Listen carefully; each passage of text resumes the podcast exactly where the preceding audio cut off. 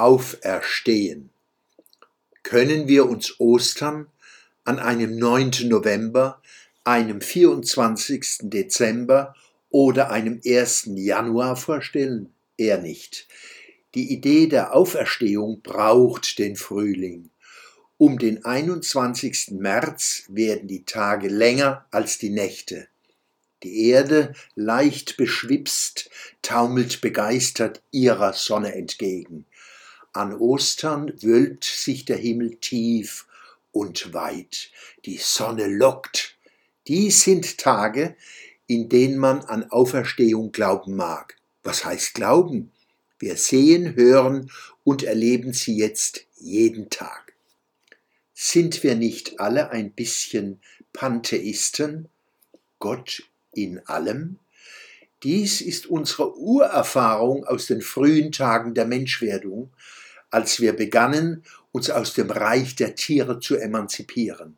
Menschlich magisches Selbstbewusstsein wächst, flackernde Schatten und flüchtige Wesen, Phänomene nehmen Gestalt an durch das Wort. Wir erschaffen unsere Welt, indem wir den Dingen Namen geben, erst tastend, allmählich gefestigter. Ungefähres wird prägnant, Flüchtiges fassbar und komplex kommunizierbar. Erfahrungen formen Erwartungen. Vorstellungen entwickeln sich, auch wenn die Dinge woanders sind. Der Geist wird frei. Menschliche Fantasie wirkt schöpferisch und schafft Transzendenz. Vielleicht sind Religionen nur verschiedene Übersetzungen von Gott in allem. Und die Wissenschaften und die Künste?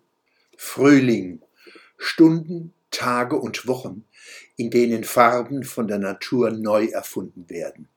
Gelb, Blau, Rot, Weiß, Orange, Violett, Rosa, Schwarz, Grau, Grün und tausend Zwischentöne.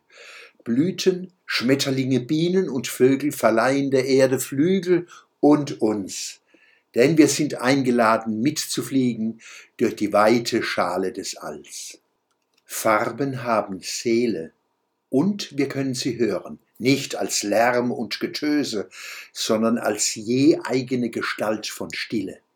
Wer zu lauschen vermag, mit den Augen, mit den Ohren, mit der Haut, kann das Läuten der Osterglöckchen hören, sehen und spüren. Und das Rauschen des Geistes, der Pfingsten ahnen lässt. Frohe Ostern, Hans-Peter Schwöbel und Susanna Martinez.